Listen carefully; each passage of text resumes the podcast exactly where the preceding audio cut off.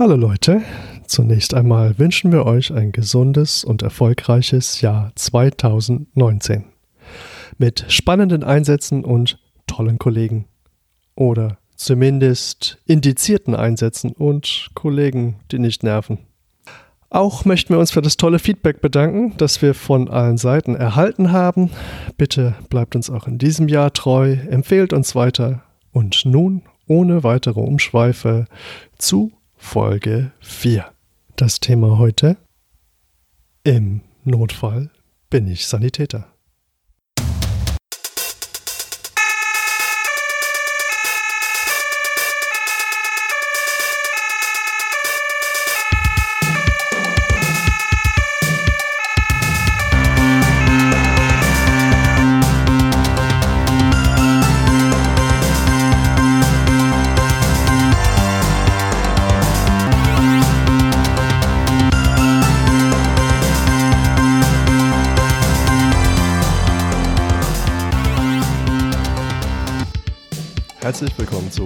Rettungsdienst FM. Ähm, es ist schön, dass ihr wieder eingeschaltet habt ähm, zu einer neuen, ich sage diesmal nicht spannenden Sendung, denn in der letzten Sendung haben wir ständig spannend gesagt. Darum sage ich heute mal zu einer aufregenden Sendung. Mein Name ist Julius Hohmann, bei mir ist der Frank Weilbacher. Frank, wie geht's dir? Ja, mir geht's super. Ich persönlich finde es total äh, spannend, dieses Thema. ähm, Genau, ich freue mich, dass ich wieder dabei bin und ähm, ich glaube, wir werden eine interessante und angeregte Diskussion haben dieses Mal. Ja, Frank, ähm, wie ist denn das heutige Thema? Wie, wie, lautet unser heutiges Thema? Worüber wollen wir reden? Ja, wir ähm, wollen heute sprechen über den Notfallsanitäter, äh, ein Thema, über das schon viel geredet worden ist. Ähm, und äh, es geht uns darum, mal einen aktuellen Zwischenstand ähm, festzustellen und mal ein Zwischenfazit zu ziehen. Was hat's denn gebracht? Wo, wo stehen wir denn? Ähm, wie ist es denn vor allem in dem Bereich, wo wir arbeiten? Und ähm, wo sind wir? Wo soll es hingehen? Was haben wir erreicht? Hat's was gebracht? Ja, wo, wo, wo sind wir dann? Ähm, also, äh, also wenn wir das Ganze jetzt mal retrospektiv betrachten, ich habe hier ein paar Zahlen vorbereitet. Ähm, kurz ein paar Jahreszahlen. Ähm, Notfallsanitätergesetz, das ist ja sozusagen die Grundlage des Notfallsanitäters, wurde am 22. Mai 2013 erlassen. Ich bitte darum, das auswendig zu lernen.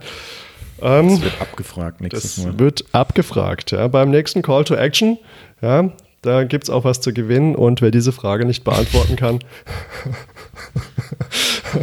der sollte zumindest sagen können, wann die letzte Änderung war. Die war im April 2017. Ähm, ja, warum war diese Änderung? Da ging es eigentlich nur darum, ähm, diese besagte Stichtagsregelung. Stichtagsregelung heißt, ähm, dass äh, man äh, seine Berufserfahrung zum 01.01.2014 vorweisen sollen, äh, können, sollen, müsste. Ähm, das hat man jetzt aufgehoben. Also man, jeder Rettungsassistent, der kann jetzt bis zum 31.12.2020 noch eine Ergänzungsprüfung machen. Ähm, so viel zu den Daten. Wie gesagt, 22. Mai 2013 wen es interessiert. Ähm, ist jetzt auch alles schon Vergangenheit, es ist jetzt da, wir sind jetzt alle ähm, im, im, neuen System angekommen. Ähm, erinnert sich noch irgendwer an das Rettungsassistentengesetz? Oh ja, das gab es früher mal. Das hat mich ja nie betroffen, sondern eher dich. Ja. Ich war ja immer nur äh, kleiner Rettungssanitäter. Das war ja äh, gesetzlich ist das ja schnell abgearbeitet, was man da, äh, was es dazu gibt zur Ausbildung. Ähm, aber das Rettungsassistentengesetz, daran erinnere ich mich noch ganz gut und ähm, ich meine mich auch zu erinnern, dass da viele Sachen drin standen, die gar nicht so unterschiedlich waren zum jetzigen Notfallsanitätergesetz, was ja ein Gesetz ist, was interessanterweise die Ausbildung und nicht die Berufsausübung des Notfallsanitäters regelt. Ja, es, es, sind ja im Prinzip sowohl das Rettungsassistentengesetz als auch das Notfallsanitätergesetz sind beides Ausbildungsgesetze. Ähm, Ganz ehrlich, ist mir Bums. Ist zum 31.12.2014 außer Kraft getreten. Ähm, böse äh, äh, Zungen sagen, wahrscheinlich wird die Bundesärztekammer zum 31.12.2020 auch die Notkompetenz zurückziehen. Also, ich bin kein, also ich bin noch Rettungsassistent, ich bin aber auch Notfallsanitäter und ähm, ja, schon ein komisches Gefühl. Für den Rettungsassistenten habe ich damals doch recht viel gelernt und dann tritt sowas einfach außer Kraft. Ja, und dann muss man wieder lernen, ne? Ja, dann muss man wieder lernen. Ja. ja, wie ist deine persönliches, dein persönliches Erleben? Wie, wie ähm, dich hat ja der, der Notfallsanitäter dann getroffen irgendwann? Wie war das für dich? Ja, ich, ich muss sagen, es, es war so, eine, so, so, so gemischte Gefühle. Ich, ich persönlich gehört zu diesen ähm, den wenigen Menschen, die gedacht haben, dass man auch aus dem Rettungsassistenten noch einiges hätte machen können. Ähm, ich bin mir nicht sicher, inwiefern da jetzt eine Gesetzesänderung vonnöten war. Ich denke, so grundsätzlich ähm, ist es schon gut. Ich habe mich gefreut. Ich habe lange darauf gewartet, dass sich was an Veränderungen ergibt im Rettungswesen. Ich glaube, wie auch viele ähm, andere Kollegen. Ich fand gerade meiner Tätigkeit als Rettungsassistent, habe ich mich eigentlich oft in einer gewissen Rechtsunsicherheit gefühlt. Ähm, hatte oft das Gefühl, dass man doch oft in Situationen gerät, wo man gerne mehr machen möchte, sich aber ähm, äh, dies nicht macht, weil man sich entweder nicht dazu in der Lage sieht, weil, weil einem das Fachliche fehlt oder weil man es nicht darf oder weil man sich einfach unsicher ist. Und wenn man dann mehr gemacht hat, ähm, dann hat man es doch mit einem eher unguten Gefühl getan. Ja. Ähm, klar, man hat dann, dann doch versucht, das zu tun, was notwendig ist, aber ähm, gut ging es einem dabei nicht. Insofern war meine Erwartung sehr hoch an den Notfallsanitäter. Ähm, ich hatte auch das große Glück, dass ich das äh, ganz gut timen konnte. Ähm, und ich muss auch sagen, das war anspruchsvoll. Also ich war in einem Kurs, wir waren alles alte Säcke. ich sag nur Ü5, ja. Also ist nicht mehr so leicht mit dem Lernen, ne? Ja, nicht mehr so Für leicht. alte Gehirne. Nicht mehr so leicht mit dem Lernen. Und ähm, ich glaube, ich kann sagen, dass der Großteil der Teilnehmer in der ersten Woche echt die Hosen gestrichen voll hatte. Ich nehme mich da selber auch nicht aus. Ähm, das hat die Schule sehr gut aufgefangen, muss ich sagen. Äh, an dieser Stelle ein großes Lob an die DRK-Schule in Bühl.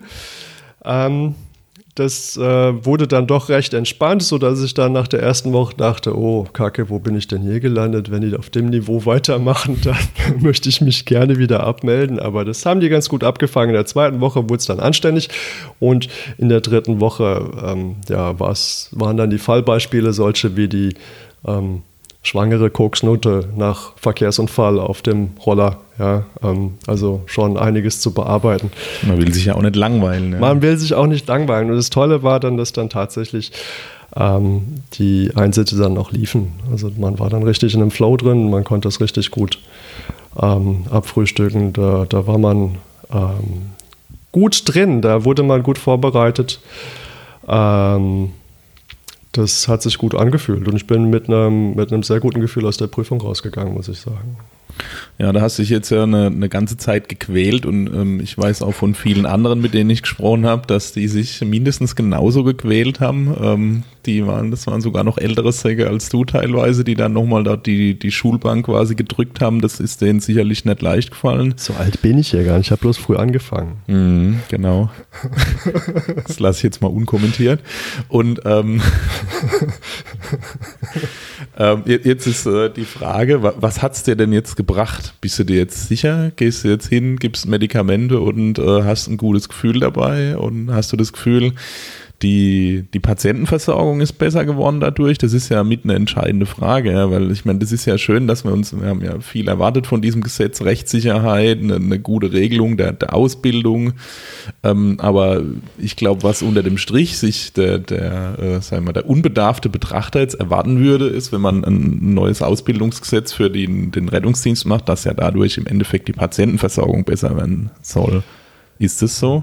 Ja, ich, ich, muss sagen, ich bin so ein bisschen, bisschen ernüchtert. Also, ich meine, ich arbeite hier im, in einem städtischen Umfeld, ähm, wo die Notärzte auch relativ kurze Anfahrtszeiten haben. Nichtsdestotrotz haben wir natürlich öfter diese, also für, für Mannheim der Klassiker ist ja, man fährt irgendwo primär hin. Ähm, und dann entwickelt sich der Primäreinsatz dann doch zu einem richtigen Notfalleinsatz und dann wartet man er dann doch, doch krank. doch, doch lange Zeit auf den Notarzt. Ähm, und klar kann man hier und da was machen, aber ähm, es ist jetzt nicht so wie, der, wie in der Ausbildung. Ähm, also ich muss, muss dazu sagen, ich bin auch eher, eher zurückhaltend, ähm, was, was so die ganze Anwendung von, von irgendwelchen erweiterten Maßnahmen oder Medikamentengaben angeht. Ähm, ich äh, äh, finde, man ist in der Notfall, als, als Notfallsanitäter auch in der Pflicht ähm, zu, zu erwägen, ähm, sind Maßnahmen indiziert und ähm, gibt es vielleicht auch andere Wege.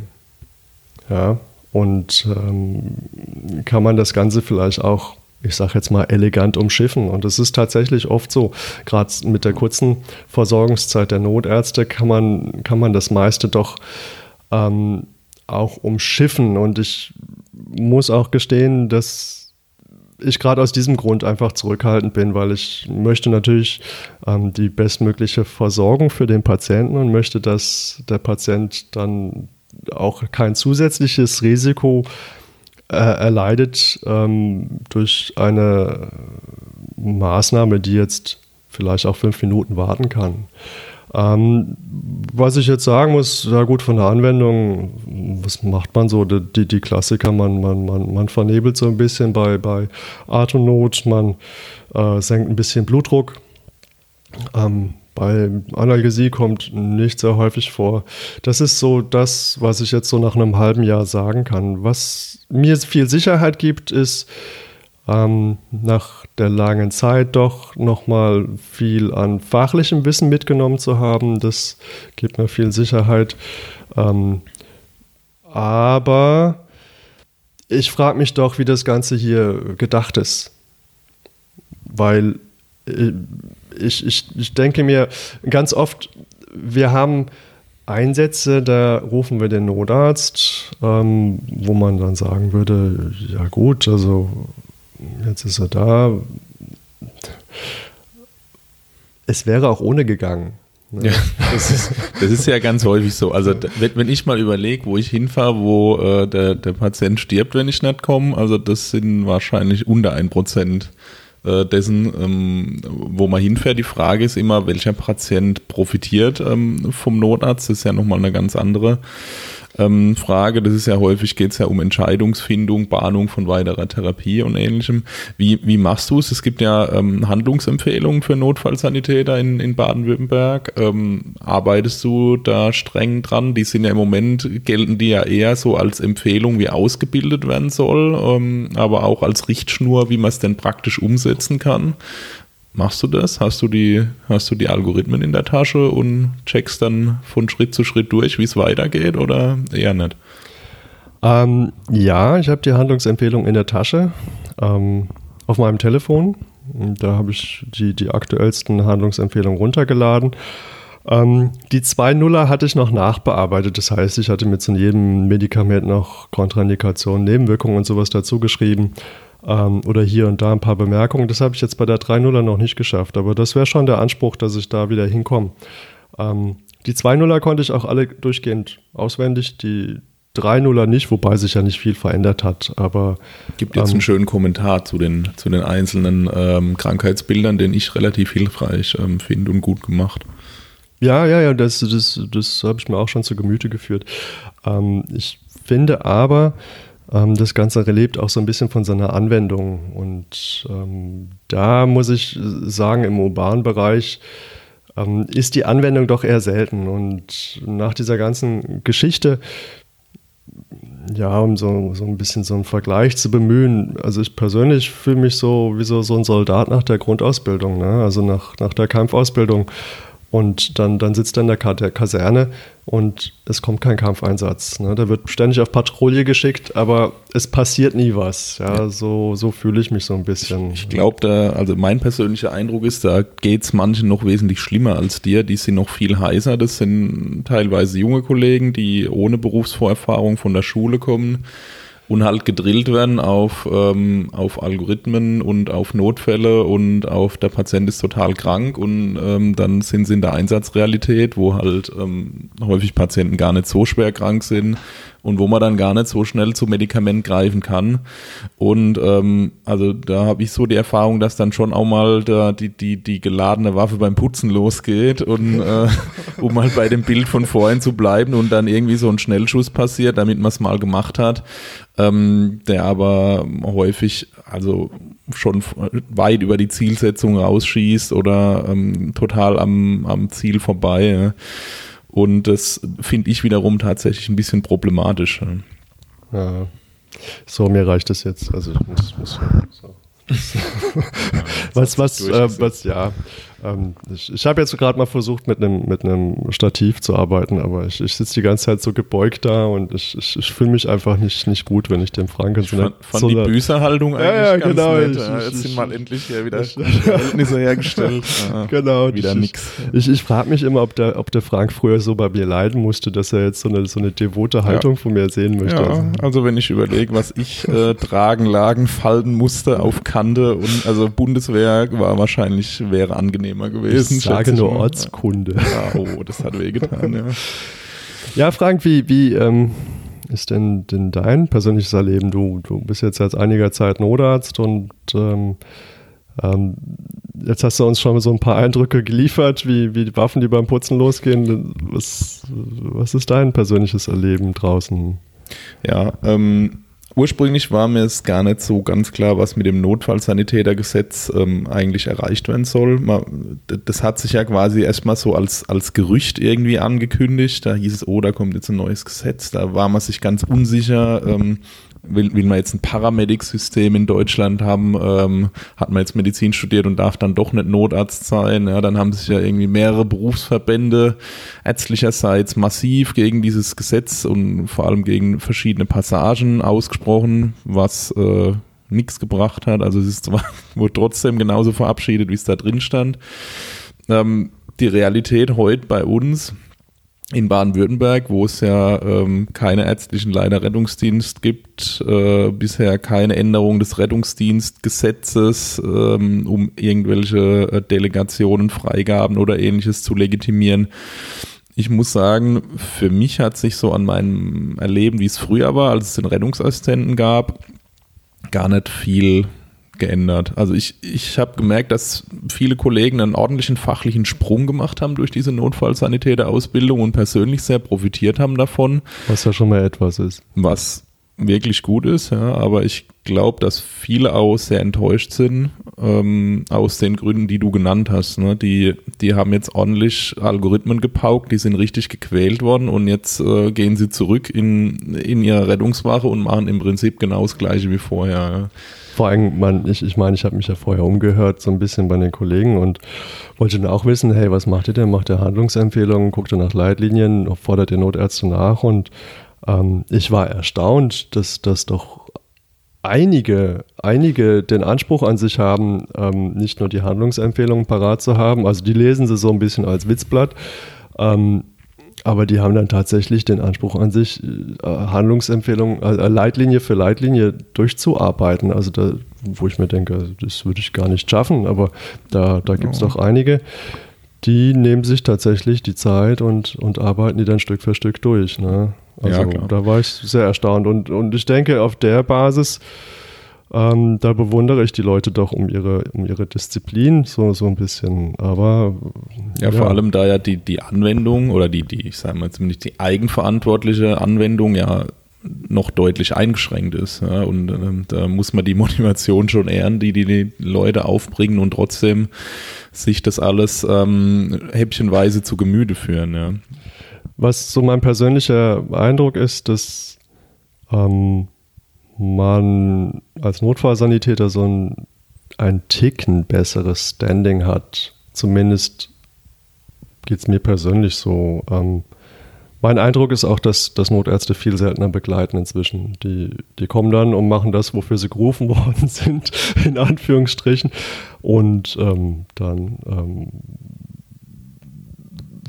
bin, bin ich eigentlich immer so recht zwiegespalten. Ja, man ist ja ähm, dann froh, wenn sie wieder weg sind. Du weil, kannst ruhig sagen, ja, ich war ja selber mal auf der anderen Seite, wenn die weg sind, ist gar nicht so schlimm. Nee, ich fände eigentlich schön, wenn sie weiter mitfahren würden, weil dann muss ich ja doch mal ein Protokoll schreiben.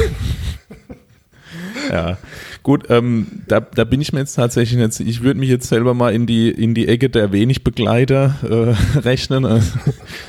Ähm, aber ähm, ich, ich denke, dass das unter anderem, zumindest so in, in unserem Bereich, auch mit der durchschnittlich eher niedrigen Erkrankungsschwere der Patienten zu tun hat. Weil warum, warum soll ich mitfahren bei einem Patienten, wo ich äh, weiß, dass zu 99 Prozent ich zugucke, wie die ganze Zeit die Vitalwerte äh, stabil bleiben, wenn ich nicht eh in die Richtung muss, äh, zu meiner Notarztwache und das Protokoll halt unterwegs schreiben kann. Ja, ja. siehst du, mir geht's halt genauso, weißt du, und dann hätte ich wenigstens die Möglichkeit, äh, für, auf, auf ein anregendes Gespräch, ja, ähm, mit dem ja, Notarzt, wenn es der Patient schon nicht Dann red halt mal mit einem Patienten.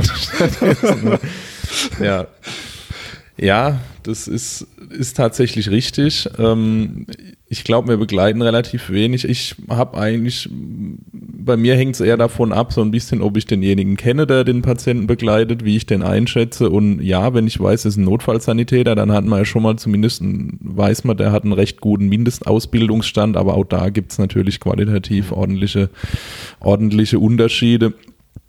Und ich denke, das ist schon, schon immer noch so wie früher, wenn man jemanden kennt und weiß, der ist, ist erfahren und kompetent, dann gibt man dem eher mal einen Patienten, ähm, der vielleicht jetzt, sag ich mal, ja, also der analysiert ist, der Opiate hat und so weiter, ja, ähm, als jemandem, den man überhaupt nicht kennt und der aussieht, als wäre er zwölf und kommt gerade aus der von der Rettungsdienstschule da fahre ich vielleicht doch schon mal eher mit, wenn ich mir jetzt nicht hundertprozentig sicher bin. Das Witzige ist ja früher als, als RA, ähm, da, da war ich ja sozusagen, habe ich mich ja so ein bisschen geadelt gefühlt, wenn, wenn der Not Notarzt gesagt hat, ja, kriegst du hin.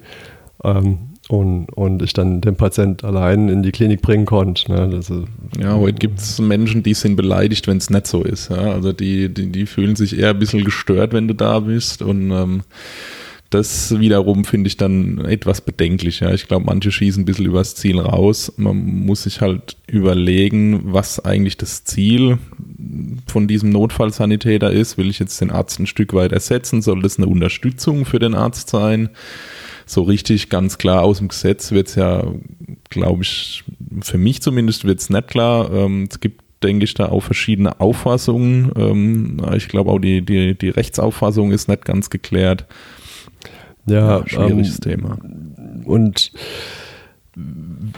zur, zur aktuellen Lage gibt es ja, hast du mal geguckt, ob es Erfahrungsberichte gibt, ähm, äh, die, die, die uns irgendwie, ich meine, es gibt ja in der Medizin zu allem und jedem irgendwelche Studien, die man da belasten kann. Ja, ja tatsächlich ähm, zu dem Thema bisher sehr wenig. Also ich habe wenig gefunden. Es gibt eine, eine Arbeit aus ähm, aus Niedersachsen, ähm, wo Kollegen eine, eine Online-Umfrage gemacht haben ähm, auf vielen Rettungswachen. Ähm, die haben Notfallsanitäter und Rettungsassistenten befragt, haben über 600 ähm, Datensätze äh, generiert über ihre Umfrage. Und ähm, da ging es vor allem um die erweiterten Maßnahmen, um interprofessionelle Konflikte und ähm, um ähm, das Empfinden der Rechtssicherheit von Notfallsanitätern und von Rettungsassistenten. Und jetzt müsste man ja annehmen, jetzt wo alle Notfallsanitäter sind, ist jetzt alles super, oder? Also ja, genau, das hätte man hätte man jetzt erwartet. Ja? Also das war, war ein Bereich, da ähm, haben äh, 87 Prozent etwa der, der Teilnehmer ähm, angegeben, dass es Freigaben für erweiterte Maßnahmen gibt in ihrem Bereich durch ELRD, also neun von zehn etwa. Da, da ja sind ja schon mal, schon mal auch schon mal in einer sehr glücklichen Lage, weil in den meisten Bundesländern gibt es noch nicht viel. Genau, also bei uns gibt es ja null Freigaben für niemanden eigentlich. Ähm, deswegen sollte man denken, dass dort eigentlich jetzt die Welt in Ordnung ist. Ähm, da hat man geschaut, was, was machen denn eigentlich Notfallsanitäter häufiger ähm, als das der Rettungsassistent macht und es war überraschend wenig und überraschend wenig invasive Sachen. Also es ist jetzt nicht so, dass jetzt der Notfallsanitäter ständig Menschen intubiert oder Thorax-Entlastungsnadeln irgendwo reinsticht. Die machen mehr intrausere Zugänge, die geben mehr peripher wirkende Analgetika ähm, die vernebeln äh, Medikamente öfter und die geben ähm, IV antihypertensive Medikamente und alles andere ähm, im Prinzip genauso wie die Rettungsassistenten. Ähm, wobei ich sagen muss, das sind aber auch alles wichtige, sinnvolle Maßnahmen und wo ich auch selber sofort sagen würde, das, das, das traue ich mir gut zu und ich sehe auch viele, ich sehe auch viele Indikationen. Also ähm, oder ich sehe viele Patienten, wo, wo diese Maßnahmen, oder ich, ich, ich sehe, dass das häufige Maßnahmen sind. Ja, und es sind ja, denke ich, auch Maßnahmen, wo man jetzt weniger Bauchschmerzen hätte, dass jetzt ein Patient dadurch geschädigt wird. Ja. Das sind jetzt nicht das, was einem so vorschwebt bei erweiterten äh, Maßnahmen, dass jetzt lauter superinvasives äh, Zeug gemacht wird, ähm, sondern das sind eher, also schon die Sachen, die man als sinnvoll und ähm, ich sag mal wenig patientengefährdend ähm, wahrscheinlich werden kann. Und, und was hat sich da so jetzt gezeigt bei den, also kann man da was ablesen? Also haben die, haben die sich gut und sicher und äh, gut beraten gefühlt und kompetent gefühlt bei ihren Maßnahmen? Oder ich meine, es ist ja alles nichts Großartiges gewesen, so wie du es jetzt schilderst. Ja, also das ähm, das eigentlich Spannendste an der Studie finde ich, dass man gefragt hat, wie rechtssicher fühlen Sie sich denn bei der Durchführung Ihrer Maßnahmen auf einer Skala von 0, ich bin mir total unsicher, bis 10, ich bin mir halt völlig sicher.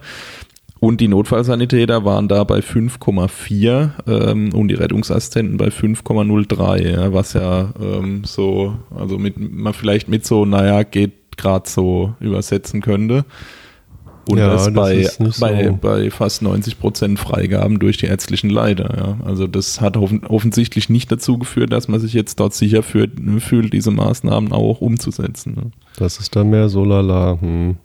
Hab's jetzt halt gemacht, war notwendig, aber war das jetzt gut oder schlecht? Keine Ahnung. Ja, und was, was sich ja da nahtlos einfügt, ist, man hat gefragt, was denken Sie denn, ähm, wie ist denn die Verbesserung der Versorgungsqualität von 0 bis 10? Und ähm, da sagen die Notsan 5,6 und die Rettungsassistenten sogar nur 3,9. Also eigentlich ist man sich unsicher, ob das jetzt eine gute Idee ist und ob man so, und ob es was bringt und das die Versorgung besser macht. Das ist man sich eigentlich offensichtlich, zumindest in diesem Bereich, in dieser Umfrage noch unsicherer. Und das da, da fragt man sich, wer bei dieser dieser Frage gebeißt ist, die, die Rettungsassistenten oder die Notfallsanitäter? Ja, die Notfallsanitäter müssen ja sagen, es wird besser, weil sonst hätte man ja beim Rettungsassistenten bleiben können. Ja, also es ist, ich finde die Studie relativ erschreckend, muss ich ehrlich sagen. Ich hätte mir erwartet, dass das, dass man sich dort deutlich sicherer ist mit dem, was man macht, dass man denkt, das bringt was, ja, und, ähm, und ähm, die Maßnahmen, die wirklich gemacht werden, das überrascht mich wenig, weil das ist das, was ich draußen öfter mal sehe ähm, was auch bei uns teilweise gemacht wird, ähm, ob es jetzt im Rahmen des rechtfertigenden Notstandes ist oder wie es mal früher dann Notkompetenz und so weiter. Ja. Ich denke auch, es wird wenig ähm, Notärzte geben, die äh, zu so einer Situation dazukommen und ähm, wenn das gut gemacht ist und ähm, im Rahmen ähm, im Rahmen der Handlungsempfehlungen und es sinnvoll war für den Patienten, die dann was dagegen haben. Ja, also wer will als Notarzt schon, dass der Patient vor Schmerz schreiend liegen bleibt, bis man dann kommt. Ja. Aber ähm, also die, die, die mangelnde Rechtssicherheit und diese, dieses wenige Vertrauen in die Verbesserung der Versorgungsqualität, das hat mich schon erschreckt. Ja. ja, das ist sehr, sehr schade, weil das ist ja das, was wir vor der ganzen Geschichte auch schon hatten. Ja, also, dass, dass man Maßnahmen ergriffen hat, wenn man sie denn ergriffen hat. Entweder hat man sie nicht ergriffen, weil man sich nicht rechtssicher fühlte, oder man hat sie ergriffen und fühlte sich nicht rechtssicher. Ähm, genau. Manche haben immer alles gemacht und fanden es total gut, aber das sind, glaube ich, schwierige Einzelfälle, die man so auch mit dem Notfallsanitätergesetz vermutlich nicht rausfiltern wird. Ja, das hängt, glaube ich, auch so ein bisschen mit dann Einzelpersonen zusammen. Ja, und ich, ich glaube, das ähm, zeigt auch, dass es extrem wichtig ist, eine, eine, engmaschige Qualitätssicherung zu machen bei diesen ganzen Maßnahmen. Ja, das muss muss begleitet werden und es muss, äh, muss klar sein, es guckt mal einer in die Protokolle rein und wenn ich dann irgendwelchen Hanebüchen Scheiß mache, dann wird es irgendwann einem auffallen und ich muss mich dafür rechtfertigen. Ja. Das ist, glaube ich, äh, nicht zu unterschätzen und ich glaube, das wird denn, wenn das gut gemacht ist und die Leute Feedback zu, ähm, zu ihren ähm, Anwendungen kriegen, dann werden die sicherlich auch mehr Vertrauen ähm, in, die, in sich selber kriegen und wenn dann auch mal den Eindruck kriegen, dass es vielleicht eine Verbesserung bringt. Ja, ich, ich, ich finde, dass, äh, da, da hängt so tatsächlich so ein bisschen. Ich, ich, ich habe immer so den Eindruck, das ist irgendwie alles noch nicht fertig. Ähm, ja, das ist so, klar. Ähm, ich, ich denke, hier ist auch der, der Gesetzgeber noch in der Pflicht. Ähm, Gerade bei uns in, in Baden-Württemberg, wir haben ja keine, keine ärztlichen Leiter was ja schon, schon lang bemängelt wird. Jetzt ähm, ist es ja tatsächlich so, dass es zugesichert ist, an jedem Regierungspräsidium einen zu installieren. Da bin ich mal sehr gespannt, was das uns bringt. Ja, da habe ich ähm, in, in der Vorbereitung mal, mal geschaut. Das, also wenn man sich die Frage stellt, wo, woran es denn hängt, ähm, dann gibt es eine schöne, oder es, es gibt eine Anfrage. Ähm, wo habe ich sie? Es gibt eine Anfrage von äh, vom 27.06.2018, also Juni diesen Jahres, ähm, vom Abgeordneten Dr. Ulrich Goll von der FDP. Ähm, der äh, verlangt eine Stellungnahme vom Ministerium für Innere und äh, damit vom äh, Innenministerium. Und äh, der äh, stellt so ein paar interessante Fragen. Und da geht es auch um den ärztlichen Leiter Rettungsdienst. Und ähm, da wird dann auch quasi zugegeben, dass es den ärztlichen Leiter derzeit noch nicht gibt, dass es den geben soll. Ähm, und was ich interessant fand, äh, vier für Baden-Württemberg. Ähm, in, in dieser Stellungnahme heißt es sogar, die Stellen werden in den nächsten Wochen ausgeschrieben. Ich habe es jetzt mal, ähm, nächsten Wochen ist ja interessant. Es war, war, Juni, jetzt sind ja schon mehr als ein paar Wochen vergangen. Ich habe mal versucht herauszufinden, wer sind denn die ärztlichen Leiter Rettungsdienst oder gibt es irgendwo noch die Ausschreibung? Ich, mich hat noch keiner gefragt. Dich hat noch keiner gefragt. Das ist mich, mich hat auch noch keiner versucht, jetzt dafür äh, zu bereden, Medizin zu studieren. ja, das wäre doch mal was. Oder? Das wäre doch mal was, ja. Ähm, ja, dann wäre ich ja 60, bis ich Facharzt bin. Läuft, das ist eh ein Schreibtischjob, macht dir keine, macht dir keine Sorgen. Immerhin dann Pension, ja. ja. Nein, ähm, und immerhin gibt es da die Einsicht in die Notwendigkeit. Ähm, ihr könnt euch das Ganze mal äh, da reinschauen. Ähm, und das Zweite, was ähm, versucht wurde, ähm, oder da gibt es ganz viele, gibt es auch Fragen zur Leitstelle, ähm, geht insgesamt um Reformmaßnahmen zum Thema Rettungsdienst. Und ähm, es soll auch ähm, dann in einer Bundesratsinitiative geprüft werden, ob nicht das Heilpraktikergesetz angepasst werden sollte oder vielleicht das Betäubungsmittelgesetz. Ähm, ähm, warum das alles notwendig sein könnte, ähm, das ergibt sich eigentlich erst, wenn man sich die Frage stellt, ähm, was äh, haben wir denn hier? Und zwar mit dem Notfallsanitätergesetz, das ist ja ein Bundesgesetz und das Bundesgesetz ist, kann nur ein reines Ausbildungsgesetz sein. Ähm, denn die, die, Gesetze oder Vorschriften zur Berufsausübung, die können nur die Länder bestimmen. Das ist eine konkurrierende Gesetzgebung, das ist so im Grundgesetz verankert. Ähm, sprich, die Länder sind jetzt hier eigentlich in der Pflicht, dann nachzulegen. Also die, die Bundesebene kann eigentlich nur ein Gesetz zur Ausbildung vorlegen und ähm, die Länder müssen das Ganze jetzt mit Gehalt füllen. So ist das Konzept. Aber wenn man dem Ganzen so ein bisschen nachgeht, dann hat man den Eindruck, dass das da gar nicht so ganz klar war, was jetzt hier gewollt worden ist. Ähm, wollte man jetzt, äh, wie du vorhin gesagt hast, dass der Notfallsanitäter in einigen Stellen anstatt des Arztes auftritt, also ähm, der Arzt dann vielleicht gar nicht mehr kommt und der Notfallsanitäter selbstständig ähm, Maßnahmen ergreift, Entscheidungen trifft, Diagnosen stellt. Ähm, oder wollte man eine Delegationslösung, ähm, wo der Notfallsanitäter äh, in, in vorauseilender ärztlicher Anweisung handelt? Und das wird nicht so ganz klar im, im Notfallsanitätergesetz. Ja, das stimmt. Ich glaube, da gibt es auch verschiedene Auffassungen dazu. Ähm, in Bayern ist man, glaube ich, schon am weitesten ähm, in Deutschland. Dort hat man das ähm, Rettungsdienstgesetz, also Landes, das ist ja immer Landesgesetz, das äh, Landesrettungsdienstgesetz in Bayern geändert und hat ähm, den ärztlichen Leiter dort ähm, neu definiert und hat ähm, dem die Aufgabe gegeben, quasi via Delegation für die Notfallsanitäter ähm, zu erarbeiten, wie denn die Notfallsanitäter in bestimmten medizinischen Situationen vorgehen sollen. Und das Spannende ist ja, ähm, wenn, wenn du jetzt sagst, Delegationen, wie Notfallsanitäter in bestimmten Bereichen vorgehen sollen, ähm, es gibt hier eine äh, interessante wissenschaftliche Ausarbeitung, die werden wir in den Shownotes auch verlinken.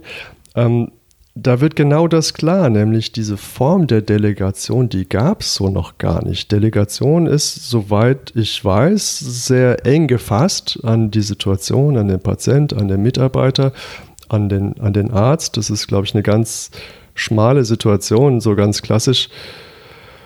Ähm, Schwester Hildegard, äh, geben Sie Patient XY äh, äh, eine Tablette, ja, so ein bisschen ähm, überspitzt gesagt. Ähm, aber diese Form der Delegation, die jetzt hier angestrebt wird, die gab es, glaube ich, so noch nicht. Oder kennst du irgendwelche Fälle in, dem, in der Richtung? Ähm, nö, kenne ich nicht. Ich bin jetzt da auch juristisch nicht firm genug, ja, um mich da weit aus dem Fenster zu lehnen, aber ähm, eigentlich ist die Delegation Einzelfallentscheidung. Eigentlich ist da wird auch erwartet, dass der Arzt dort vor Ort ist und diesen Patienten sieht und ähm, nur der Arzt auch entsprechende Diagnosen dort stellt und ähm, dann zum Beispiel Handlungen ähm, heilkundliche Maßnahmen delegiert, die ähm, allerdings unter seiner Aufsicht sind. Und ähm, wenn du äh, dann eine Delegation quasi entgegennimmst, dann hast du nur die Durchführungsverantwortung. Also musst du es immer noch so machen, wie sich das gehört. Lege Artis. Ähm, aber zumindest die Indikationsstellung erfolgt durch den Arzt. Ja. Ähm, ob das jetzt ähm, äh, einfach so ohne Gesetzesänderung erfolgen kann, durch quasi so eine wir, Generaldelegation, ähm, Notfallsanitäter befolgen Sie ähm, SOP Nummer so und so. Wenn Sie denken, der Patient hat ein ACS, ähm, dann, ähm, das weiß ich nicht, da bin ich mir ehrlich gesagt unsicher. Und das ist ja auch schon ein Pfund. Also, wenn ich das richtig verstehe, das Beispiel, ähm, dann wird ja vom Notfallsanitäter gar nicht erwartet, dass der irgendwas denkt, sondern der soll dann einfach sein Kochrezept abfahren und wenn der Patient diese oder jene Symptome zeigt oder ähm, dann soll er X, A, B, C oder XYZ machen. Ne? Und ich finde, für einen ärztlichen Leiter, der dann ins Spiel kommen könnte, ähm, sowas zu delegieren, sowas zu schulen, sowas zu verantworten, sowas zu prüfen, aber vor allem zu verantworten, das ist schon ein, äh, eine große Verantwortung. Ja, da musst du gut versichert sein. Ja. Deswegen sind es ja ähm, in, ähm, sind die ärztlichen Leiter in der Regel angesiedelt bei den, bei uns jetzt dann äh, Regierungspräsidien oder beim Landkreis oder bei der Stadt, ähm, damit es eben eine Amtshaftung geben kann, wenn dann mal was schief geht, weil ähm, wenn man versucht, mal zu einer Haftpflichtversicherung zu gehen und zu fragen, ob die einem für so, man, man möchte jetzt gern mal irgendwie heilkundliche Maßnahmen delegieren und sich dafür versichern lassen, das halte ich für ziemlich schwierig. Ähm, dass man da was kriegt. Ja, ja doch. Also ich glaube, Jahresbeitrag 47,90, also es geht schon. Ne? Mit, mit Sicherheit, genau. Mal abgesehen davon, ob man sich soweit überhaupt die Verantwortung aufladen will, ja, weil das ähm, im Moment ist ja völlig unklar, was die, die juristische Konsequenz dann für, für jemanden wäre, wenn es denn jetzt schief geht. Ist denn jetzt, wenn der Notfallsanitäter jetzt einen Fehler macht, ist denn jetzt der Arzt dann direkt mit äh, schuld und geht dann vor Gericht, weil er hat es ja dann delegiert dann wäre ja eigentlich der Notfallsanitäter raus, wenn die Durchführung korrekt war, aber vielleicht die, ähm, der Patient gar nicht das Problem hatte, was man gedacht hat. Ja? Und das ist ja bei diesem Algorithmen- und, und SOP-basierten Vorgehen ein, gar kein so kleines Problem. Ja. Also mir berichten Kollegen, sie, sie kommen zu Einsatzstellen, wo ein Patient mit Ketanes dormicum ähm, analysiert wurde bis zu einem, sagen wir mal, also einstelligen GCS-Wert, weil er hat ja eine Kopfplatzwunde und Schmerzen, dass das Ganze durch einen Krampfanfall ähm, ausgelöst wurde, das hat man irgendwie in der Hektik übersehen. Ja. Also das, da gibt es durchaus Probleme, wenn man immer versucht, jeden Patienten in, in Schema F zu pressen und ähm, dann nur im Algorithmus A oder B denkt. Ja. Das ist ja sagen wir, einer der, ähm, der, der, Vorteile des erfahrenen Klinikers, dass er dann mal, mal aus solchen Schemata ausbricht und unbegründet ähm, davon abweicht. Und der Vorteil, der geht dadurch natürlich dann verloren. Ne? Ja, und also was wir da ja feststellen können, ist, dass es ja schon sehr wünschenswert wäre, wenn auch der, der Sani da ein bisschen mitdenkt. Ja. Ähm, und, aber es ist, wird aus dem Notfallsanitätergesetz zumindest auf der Bundesebene nicht ganz klar, was jetzt gewollt ist. Ähm, das geht auch aus diesem äh, aus dieser Ausarbeitung, aus dieser wissenschaftlichen Ausarbeitung hervor. Ähm, da wird auch die Frage gestellt, wurde vielleicht ein Substitutionsmodell ähm, äh, äh, war das jetzt Ziel der Sache, Substitutionsmodell, um das zu erklären? Ähm, da handelt der Notfallsanitäter dann selbstständig anstelle des Arztes oder in der jeweiligen Situation anstelle des Arztes. Das heißt, er, er stellt auch die Diagnose, er entscheidet über die Maßnahme, die dann zu treffen ist. Ähm, ich bin mir nicht sicher, ähm, ob das nicht sowieso schon der Fall ist in der einen oder anderen Situation. Ja gut, ich meine, er trifft, er trifft ja häufig schon allein die Entscheidung, ob er jetzt einen Notarzt dazuzieht oder nicht, wenn der nicht primär alarmiert ist. Und allein dafür muss er ja eine Abschätzung ähm, treffen, wie ähm, schwer ist denn der Patient jetzt erkrankt. Ja? Und ähm, wenn er entscheidet, der Patient ist gar nicht so krank, dann kommt der Notarzt nie ins Spiel und dann wird es nie einer erfahren, ja, im besten Fall. Aber jetzt einfach die Frage, warum, warum holen wir hier so weit aus? Ich fand es jetzt mal so wichtig, so ein bisschen aufzuzeigen, dass es hier durchaus ähm, ähm, ähm, Spannung gibt, äh, verschiedene Rechtsvorstellungen und sowohl das Substitutionsmodell ist schwierig, denn für ein Substitutionsmodell müsste man das Heilpraktikergesetz anpassen, ähm, was ja auch ein Ausbildungsgesetz ist, was auch auf Bundesebene angesiedelt ist. Man müsste das Betäubungsmittelgesetz möglicherweise anpassen, ähm, aber zumindest kann man also es ist ja, also wir Sanis, wir machen das täglich, dass wir so eine Arbeitshypothese erstellen, eine Arbeitsdiagnose, aber es ist ja eigentlich schon, schon in einem kleinen Umfang so eine Diagnosestellung und das ist, dafür gibt es ja tatsächlich gar keine Rechtsgrundlage. Das macht ja. man sich gar das nicht genau, klar. diesen Arztvorbehalt. Ja. ja, der Arztvorbehalt und ähm, da, wie gesagt, ist nicht so ganz klar, was da gewollt ist. Und äh, in dieser Ausarbeitung wird auch äh, ganz deutlich, dass es nicht klar ist. Ich, ich finde es nur sehr witzig, dass diese Ausarbeitung von ähm, der Seite der Bundesregierung erstellt wurde oder zumindest beauftragt worden ist, ähm, die ja dieses Gesetz erlassen hat. Ähm, aber wie gesagt, wir verlinken das, ihr könnt euch das anschauen. Es ist super spannend zu lesen. Nein, es ist total zäh und langweilig. 43 Seiten oder so. Also wenn man Paragraphen gerne liest, ist es schrecklich. Ist aber, total spannend. aber wenn man es zum dritten Mal gelesen hat, dann wird einem tatsächlich das eine oder andere klar, wenn man sich mal durch dieses Amtsdeutsch durchbemüht hat. Ähm, dann, äh, dann ist halt die Frage, ja, was, was jetzt kommt. Also das Ganze ist nicht fertig. Ähm, momentan, woran hängt es? Eigentlich ähm, die entsprechende Umsetzung auf Landesebene, zumindest bei uns in Baden-Württemberg und noch ein paar anderen Bundesländern. Ähm, es fehlen die ärztlichen Leiter. Ähm, es fehlt die Antwort auf die Frage, was ist denn jetzt gewollt, Delegation oder Substitution? Ähm, und wenn Delegation, dann muss man wahrscheinlich auch hier eine neue, neue Rechtsvorstellung schaffen.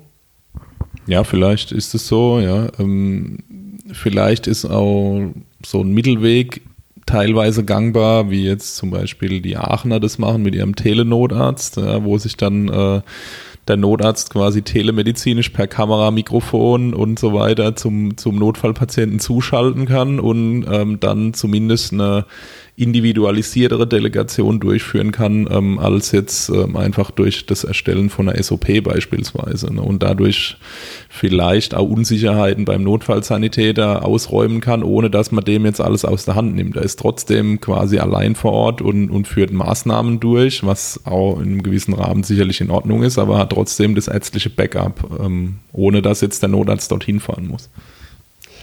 Also wenn ich boshaft wäre, dann würde ich ja sagen, sowas wie ein Telenotarzt, das haben wir immer hier schon. Ne? Immer dann, wenn wir in der Klinik anrufen, was wir nicht mehr machen wollten, um einen Patient anzumelden, dann muss ich eigentlich nur einen halben Satz sagen, dann weiß der Arzt auf der anderen Seite schon, was ich habe, was für ein Patient und sagt, fahr bitte woanders hin.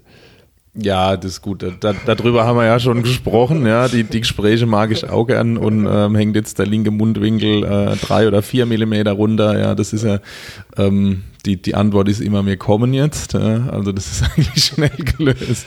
Aber ich glaube tatsächlich, also die, die, dieses Projekt da in Aachen, das ist ganz spannend. Also die, die ähm, berichten hohe Akzeptanz auch bei den Notfallsanitätern.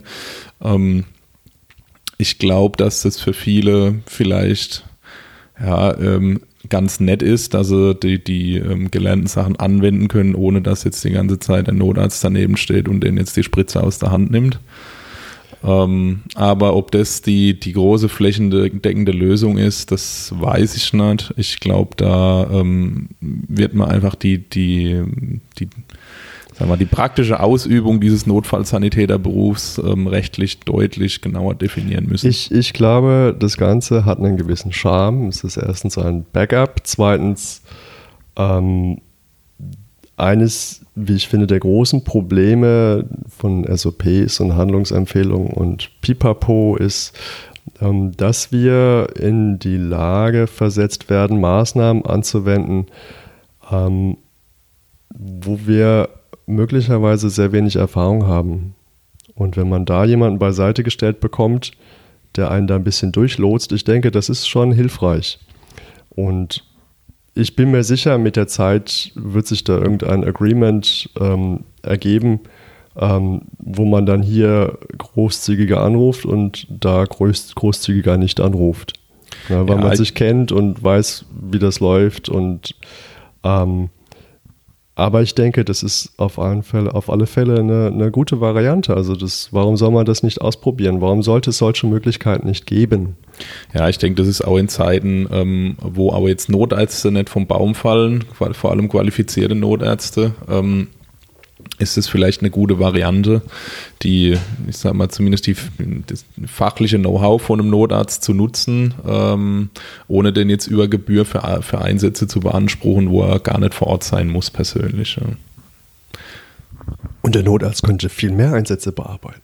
Das machen die, die machen, machen mehrere Einsätze parallel tatsächlich. Ja, ähm, ja ähm, ich, ich glaube, wir müssen, müssen hier noch so ein bisschen, bisschen geduldig sein, was, was die Zeit so bringt. Wir sind so, viele dachten ja, jetzt haben wir es, aber es ist noch gar nicht fertig. Ja, so ist es. Also eigentlich ähm, warten wir darauf, dass es jetzt äh, der, der, gesetzliche Rahmen mal fertiggestellt wird. Ich meine, es ist ja jetzt über, schon über vier Jahre her. Man soll jetzt eigentlich erwarten, dass auch in Baden-Württemberg mal langsam, wo ja die, die rettungsdienstlichen Uhren immer langsamer laufen, mal mal auf den Punkt kommt und ähm, es mal vorwärts geht, ja, weil äh, also die, die Unzufriedenheit, habe ich den Eindruck, die ist groß mit der aktuellen Situation. Also manche haben sich schon arrangiert und sehen es halt ein, dass es halt einfach so ist, ja, aber viele sind unzufrieden, glaube ich, und ich denke, die sind auch alle zu Recht unzufrieden. Ja, und ich finde, es ist auch wichtig, ähm, an geeigneter Stelle in geeigneter Weise auch seiner Unzufriedenheit äh, Ausdruck zu verleihen. Ähm, dass das nicht einfach ein Provisorium auf ewig bleibt, sondern hier muss etwas passieren. Ähm, ob jetzt Delegation oder Substitution, also ist mir völlig wurscht, wo der Junkie seinen Stoff herkriegt. ähm, nein, die Frage sollte wirklich einzig und alleine sein, was braucht der Patient in der jeweiligen Situation und wie kann man den das zukommen lassen. Und dafür brauchen wir irgendwelche Lösungen. Und ich denke, wenn wir auf dieses Ziel hinarbeiten, ähm, dann werden alle zufriedener sein. Vor allem der Patient. Ja, möglicherweise. Vielleicht dann tatsächlich wirklich besser versorgt wird, ja, was ja das hehre Ziel von der ganzen Aktion sein sollte. Ja. Trotz aller juristischen Spitzfindigkeiten und äh, Fallenstellereien sollte das doch das sein, was am Ende dabei rauskommt. Ja, wobei ich natürlich hoffen möchte, dass auch der Patient heute schon halbwegs gut versorgt wird. Nur, dass, dass sich halt alle die ganze Zeit irgendwie am Kopf kratzen und habe ich das jetzt richtig gemacht? Ja, und denken, oh, ich komme jedes Mal, ich komme jetzt ins Gefängnis und so. Ja, genau. Das ist halt, ja, ist unnötig. Gut, also unser Fazit ist, äh, alles noch nicht fertig. Ähm, wir, wir werden das Thema bestimmt nochmal aufgreifen. Vielleicht können wir auch noch ähm, das ein oder andere äh, näher beleuchten. Ähm, fällt dir noch was ein? Oh, was? Literatur? Literatur, sehr gerne. Hast du ein Me eine Medienempfehlung für uns? Die, die, die Medienempfehlung wäre die, äh, eine der Medienempfehlungen wäre die Studie, über die wir gerade ähm, schon relativ lang äh, gesprochen haben. Äh, das ist von äh, Flentje und Kollegen aus der Notfall- und Rettungsmedizin 2018, Band 21, erweiterte Maßnahmen und interprofessionelle Konflikte nach Einführung des Berufsfeldes äh, Bildes des Notfallsanitäters und so weiter und so weiter und so weiter. Wir machen es in die Show Notes. Ist ein lesenswerter Artikel, relativ schockierend. Ähm, das wäre so meine primäre Empfehlung, weil das so glaube ich, der, eine der eindrücklichsten und wenigen Studien ist ähm, zum aktuellen Stand des Notfallsanitäters. Ja, hier, hierzu, äh, ich bin total begeistert. Hierzu möchte ich nur, nur ergänzen. Der eine oder andere hat sich gefragt, wo sind denn die Shownotes bei den vergangenen Folgen? Ich, ich muss gestehen, ich weiß noch nicht so recht, wie das geht, aber ich, ich, ich, ich näher mich. Also bis diese Sendung rauskommt, sollte es klappen. Hm, kein Druck, kein Druck. Okay, alles klar. Also das war Rettungsdienst FM. Bei mir war wie immer der Frank Weilbacher. Mein Name ist Julius Hohmann. Ähm, ich hoffe, es hat euch Spaß gemacht. Vielen Dank fürs Zuhören und bis zum nächsten Mal. Bis zum nächsten Mal. Bleibt tapfer, es wird alles gut.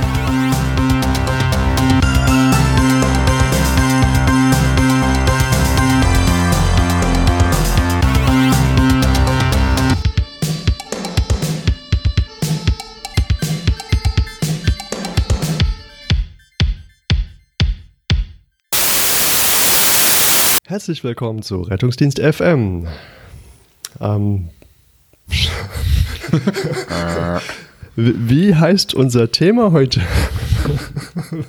ja, äh, eine hervorragende Frage. Du bist ja hier der Notsan, ich nicht. Das so weit habe ich es nie gebracht.